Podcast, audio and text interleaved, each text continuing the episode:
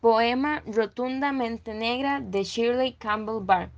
Me niego rotundamente a negar mi voz, mi sangre y mi piel, y me niego rotundamente a dejar de ser yo, a dejar de sentirme bien cuando miro mi rostro en el espejo, con mi boca rotundamente grande y mi nariz rotundamente hermosa, y mis dientes rotundamente blancos, y mi piel valientemente negra, y me niego categóricamente a dejar de hablar mi lengua mi acento y mi historia, y me niego absolutamente a ser de los que se callan, de los que temen, de los que lloran, porque me acepto rotundamente libre, rotundamente negra, rotundamente hermosa.